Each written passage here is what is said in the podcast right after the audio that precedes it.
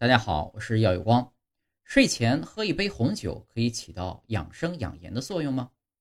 很多人都说啊，睡前一杯红酒能软化血管还养颜，尤其对女性朋友更是有作用。那么，睡前一杯酒养生又养颜是真的吗？其实啊，这种流行肾酒的养生方式其实是靠不住的。有些饮酒能活血化瘀的说法，其实就是酒精扩张血管并加速血流。一定程度上能够达到加快血液循环的效果，但同时呢，也加重了心脏的负担，甚至对血管造成刺激。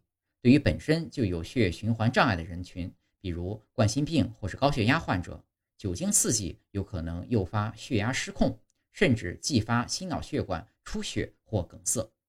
那么，红酒是不是比白酒和啤酒更健康呢？这也未必。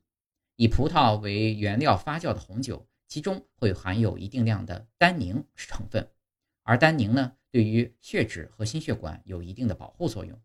如果从这个意义上来说，红酒确实要比白酒和啤酒更适宜。但问题呢，就在于不是所有的红酒都含有单宁，而且含量也受品种的影响。也就是说，红酒中单宁的保护作用很难抵消红酒中酒精对心脑血管的影响危害。所以说。无论是什么品种的酒，无论什么场合，都应该控制。在中国居民膳食指南二零二二版中就明确提出，儿童、青少年、孕妇、乳母以及慢性病患者不应饮酒。成年人如饮酒，一天饮用的酒精量不超过十五克，当然不喝是最好的。